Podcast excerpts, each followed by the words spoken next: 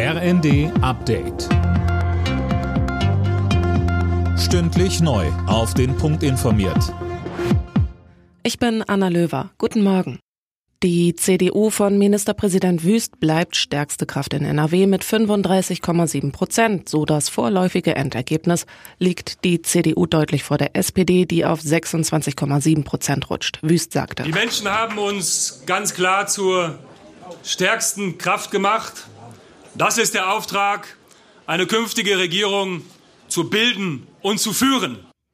Allerdings reicht es nicht mehr für Schwarz-Gelb. Die Regierungskoalition verliert ihre Mehrheit.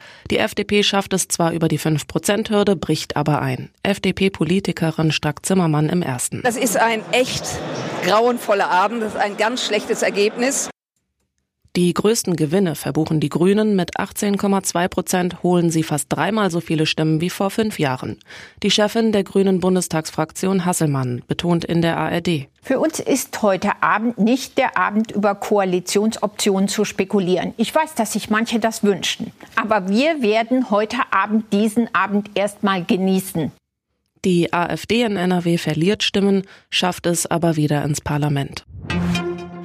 In Schweden und Finnland beraten heute die Parlamente über die möglichen NATO-Beitritte beider Länder als Reaktion auf Russlands Angriffskrieg gegen die Ukraine. Wenn Schweden und Finnland beitreten wollen, müssen auch die Parlamente aller NATO-Staaten zustimmen.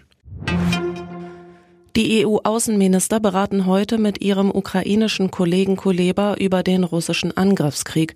Dabei werden sie wohl auch die weiteren 500 Millionen Euro an Militärhilfe für die Ukraine auf den Weg bringen, die der EU-Außenbeauftragte Borrell zuletzt angekündigt hatte.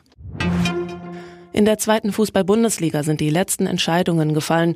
Neben Schalke steigt Bremen direkt wieder auf. Der HSV hat es nach drei vergeblichen Anläufen immerhin in die Relegation geschafft. Dort ist dann die Berliner Hertha der Gegner. Alle Nachrichten auf rnd.de